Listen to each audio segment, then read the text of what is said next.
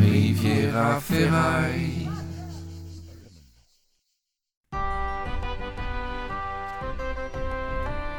Bienvenue. Bienvenue. Oh Petit peu long comme intro. Bienvenue dans ce premier numéro de Ref Nécessaire. Je m'appelle Clément Andréoli et ensemble nous allons parler d'histoire. De l'histoire avec un grand H, mais aussi des petites histoires avec un petit H. Celles qui ont fait l'histoire bah, avec un grand H. Euh, dans ce premier numéro, nous allons parler de Christophe Colomb. Né à Gênes au XVe siècle, Christophe Colomb était un navigateur pour le roi et la reine d'Espagne Ferdinand d'Aragon et Isabelle de Castille. Comme de nombreux navigateurs avant lui, Christophe Colomb fut le premier à poser le pied en Amérique, ce qui fait de lui un personnage historique majeur de la fin du Moyen Âge. J'ai eu la chance, grâce à une pièce d'identité et une carte de bibliothèque, de pouvoir consulter son journal de bord de la fameuse traversée de 1492. En voici quelques extraits qui vont, je l'espère, vous faire voyager au cœur de la marine marchande du XVe siècle. 2 août 1492, veille du grand départ. Nous sommes prêts à rejoindre les Indes. Nos trois navires, la Pinta, la Nina et Banque Populaire 3, rebaptisés à la Santa Maria pour toucher les financements de l'église, sont prêts. La plupart des marins qui nous accompagneront dorment déjà à bord. Les frères Pinzon ne cachent pas leur impatience. Martin Alonso Pinzon est le capitaine de la Pinta, Vicente Yagnez Pinzon celui de la Nina. Quant à moi, Christophe Colomb dirigerait le navire principal. Mais laissez-moi avant tout me présenter. Suis Christophe Colomb, partons tous ensemble pour l'aventure. Christophe Colomb, tous en voiture. Nous partons pour les Indes en armure. Nous allons changer le futur. Christophe Colomb, Christophe Colomb pour l'aventure. Ce n'est pas mon premier voyage, encore moins en bateau. J'ai déjà navigué pour le royaume d'Espagne afin de rendre toutes sortes de services au couple royal. Caravelle, catamaran, optimiste, j'ai des diplômes pour tout, même s'ils sont un petit peu effacés parce que je les ai fait tomber dans l'eau. Entre nous, pourrait s'attendre à ce qu'ils fassent des diplômes un tout petit peu plus résistants à l'humidité, mais bon. Nous partons vers les Indes pour ramener toutes sortes de richesses à notre roi et notre reine. Ils veulent de l'or, des perles et des épices. Ah, la route des épices, il me tarde déjà de revenir les cales chargées de piment, de cannelle, de safran, de cumin, de curry, de curcuma, de badiane, de cardamone, de clou de girofle, de gingembre, de garam, de sésame, de muscade, de paprika, de pavot, de racel anout, de moutarde, de sel, de poivre, de mélange 5B, de mélange volaille, de mélange provençal, de moulin, poivre, force 7, de cubor, ah alors, l'or, l'or noir, l'or noir fringant et robuste, l'or noir expresso, l'or noir robusto, l'or noir lungo, l'or noir compatible toute machine de Nespresso à Tassimo, mais aussi de perles. Ah, les perles compatibles lavage à 30 degrés, dissolvables en machine, bref, c'est toute une liste de courses que nous devons ramener. Je ne vais pas dormir de la nuit parce que nous partons pour les Indes. 3 août 1492. Jour J. Nous embarquons les derniers vivres nous permettant de naviguer sereinement pendant plusieurs mois. Mes seconds font une dernière inspection du navire. Les checklists sont OK. La tour de contrôle du port de Palos de la Frontera nous autorise à hisser les voiles. Juan Ah, mais te mets pas derrière moi comme ça, putain, mais je t'ai pas vu. Mais oui, mais après, moi, je gueule là. Oh, putain, en plus, je me suis coupé avec mon épée. Ah, putain, j'ai l'impression que la lame est hantée ou quoi là Hurlai-je à Juan qui était juste derrière moi. Juan transmit les ordres. Nous sommes partis. «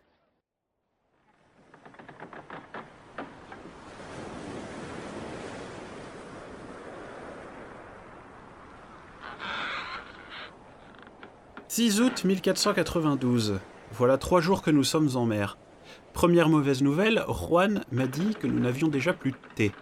Il m'a dit texto, nous sommes mal hantés. Super l'expression.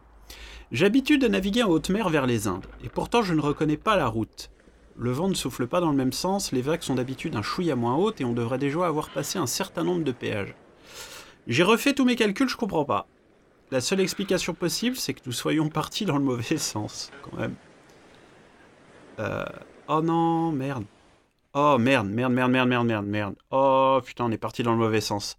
Aïe, aïe, je vais avoir l'air tellement con quand je vais leur dire Oh là là, la honte. On est parti dans le mauvais sens. Aïe, aïe, aïe, aïe. Et encore, j'ai de la chance, personne s'en est rendu compte. Bon, je vais rien dire. Avec un tout petit peu de bol, c'est une autre route qui mène vers les Indes. Allez, on va compter là-dessus. Putain, le con.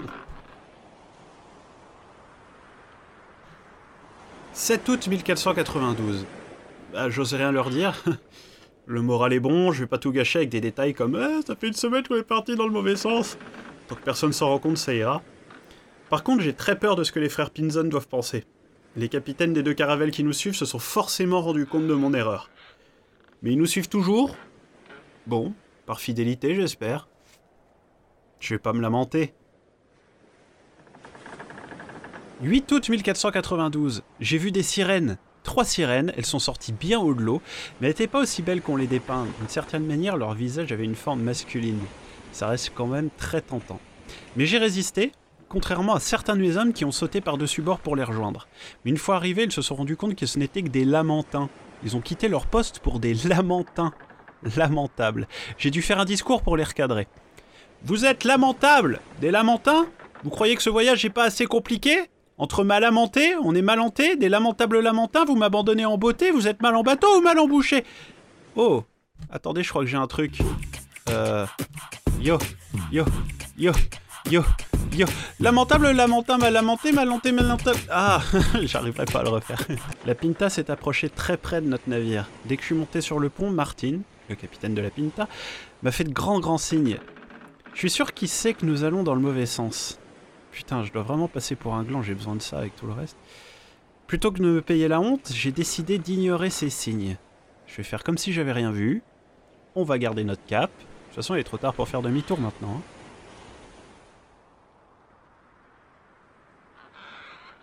12 hein. août 1492.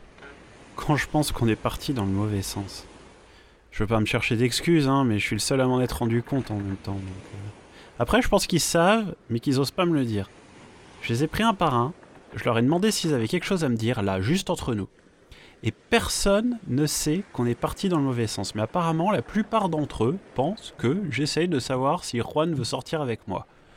Bon, j'aime bien Juan, hein, j'ai une femme, lui aussi, et puis euh, c'est pas parce que euh, on rigole bien tous les deux, et euh, qu'il est beau, comme un dieu grec, que je voudrais... ça, ça va, quoi. Les gars s'ennuient. Et je les comprends, hein. il n'y a qu'un film à bord, c'est le royaume de Gaoul. Et quand on a vu des chouettes parler une fois, on a un petit peu fait le tour du concept. Hein. Je dois les occuper pour que personne se rende compte de mon erreur. Un équipage occupé, c'est un équipage qui s'occupe pas de là où nous allons. Les Indes, pour eux, moi je sais pas où on va. Pas la moindre idée. Martin, le capitaine de la Pinta, s'est encore approché de nous aujourd'hui. Il m'a fait de grands grands signes quand il m'a vu sur le pont. Oh, malaise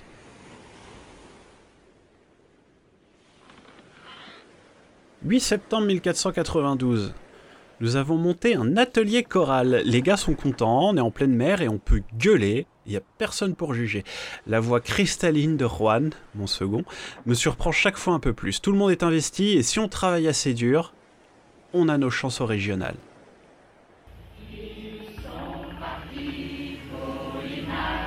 Ensemble. Vous êtes en retard 3, 4, 1, 2. Vous êtes en retard. 10, allez. Oh.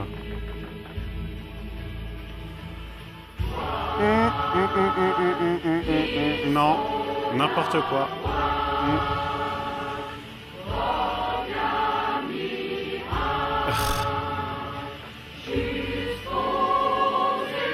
3, 4, 1, 2. Oh C'est faux.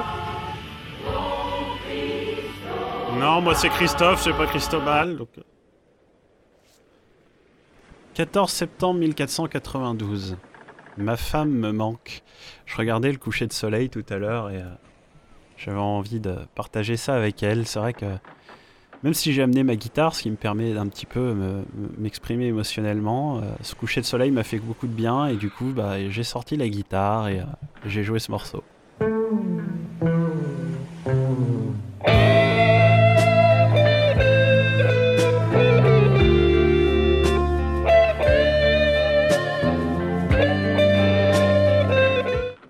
« 29 septembre 1492. Martin a encore approché la Pinta très très près de mon navire et il m'a encore fait de grands grands signes.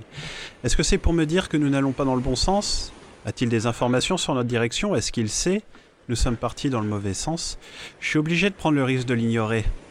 L'important c'est que tout le monde sache que je sais ce que je fais. En plus aujourd'hui on a perdu un homme, euh, un des jumeaux, Pince-Mi et Pince-Moi. Pince-Mi est tombé à l'eau et malgré le chagrin ça m'a fait penser à une blague. C'est un Belge, un Français et un Espagnol qui rentrent dans une pizzeria.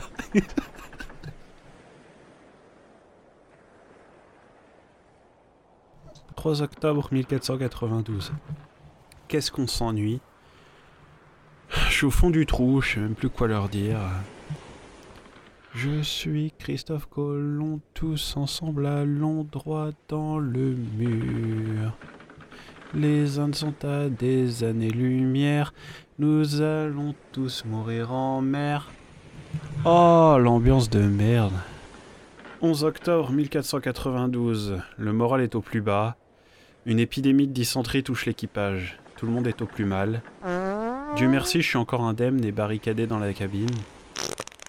J'ai peur que tout soit de ma faute. Je mène mes hommes vers l'inconnu et ils savent rien parce qu'ils chantent, ils dansent, ils dessinent, ils votent des règles, ils participent à l'élaboration des menus. Ils sont impliqués dans ce voyage, mais euh, la maladie les ronge, probablement à cause des rats. Juan dit que les rats n'ont pas de maladie et qu'on n'a rien à craindre. Il a tenté de me le prouver en en embrassant un, mais euh, Juan est aujourd'hui le plus touché. J'espère que nous trouverons des terres pour nous reposer et enterrer nos futurs morts parce qu'à la vitesse où certains vivent, je ne vois pas tenir une semaine de pluie.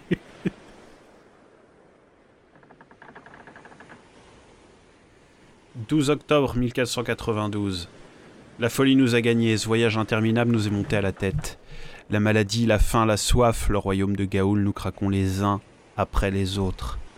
Je pense à ma femme, à mon fils, à mon domaine, à quand reverrai-je la terre ferme? J'ai déçu la reine, le roi, et si je m'en sors vivant, je serai tué. Où sont les épices?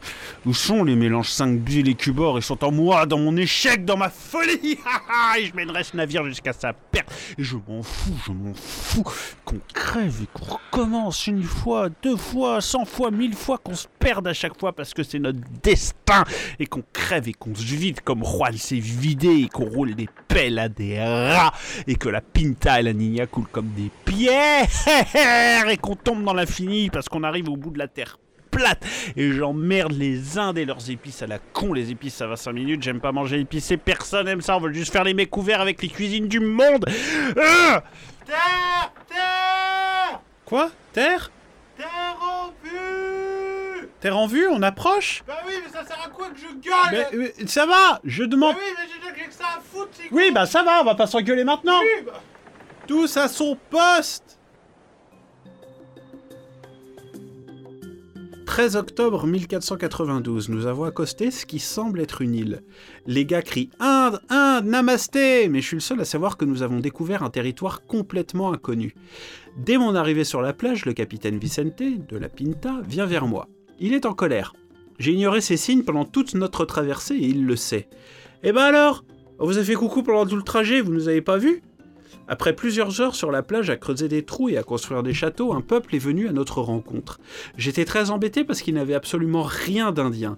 Juan s'est approché de moi et m'a dit Vous êtes sûr qu'ils sont indiens? Et j'ai dû improviser. Évidemment qu'ils sont indiens. T'es déjà allé en Inde? Non? Alors qu'est-ce que t'en sais? Faut arrêter avec les clichés, les gars. Si vous n'en avez jamais rencontré, vous pouvez pas savoir. hein. Je fais un signe discret à celui qui sembla être leur chef. Psst Hé Joue le jeu Vous êtes indien Joue le jeu il ne semblait pas me comprendre, il prononça quelques mots dans la langue locale en levant les bras et en brandissant sa lance.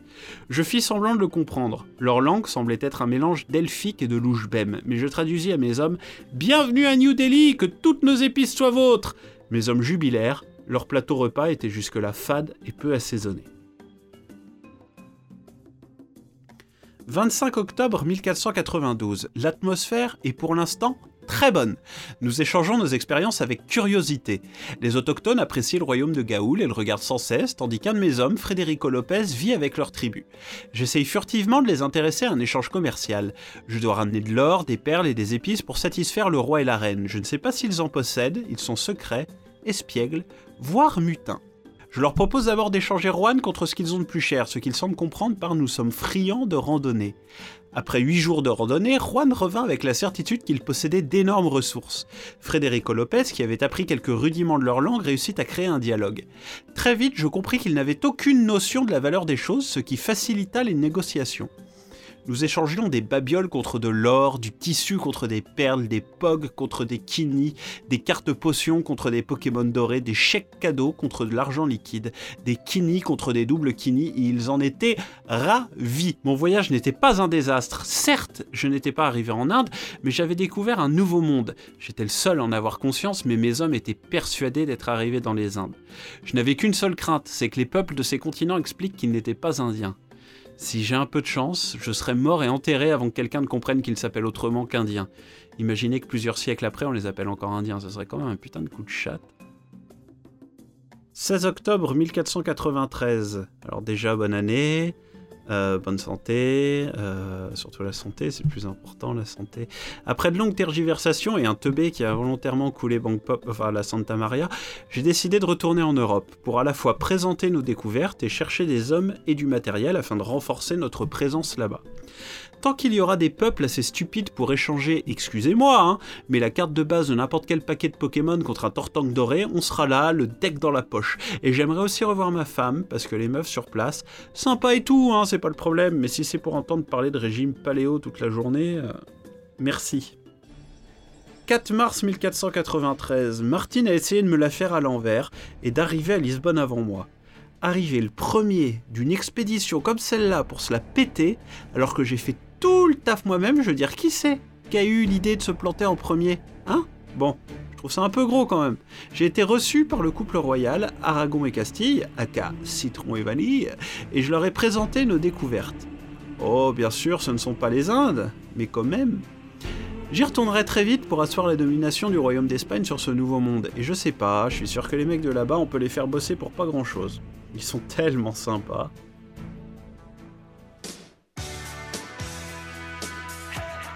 Plusieurs années après, Juan devint l'amiral du porte-avions Charles de Gaulle. Les frères Pinzon ont ouvert une série de magasins franchisés Jiffy dans la région PACA. Quetzalcoatl, le chef des Indiens, est ingénieur en vêtements techniques chez Decathlon. Pinsmy s'est installé avec un des lamentins rencontrés lors de la traversée. Christophe Colomb, quant à lui, est mort dans la misère la plus totale, ignoré des siens, au milieu de l'océan Pacifique, en tentant de relier Lisbonne à Biarritz. Merci d'avoir écouté ce premier numéro de Ref Nécessaire. Ref Nécessaire est disponible sur SoundCloud, iTunes et sur une sélection de vols hop entre Paris et la province. La plupart des musiques sont des frères Derek et Brandon Fiechter que vous pouvez retrouver sur YouTube et Spotify. Merci à Wikipédia et à Henri Michel. Ref Nécessaire est un podcast Riviera Ferraille. Je m'appelle Clément Andréoli et à bientôt pour le prochain épisode. Dans le prochain épisode de Référence Nécessaire, Gengis Khan.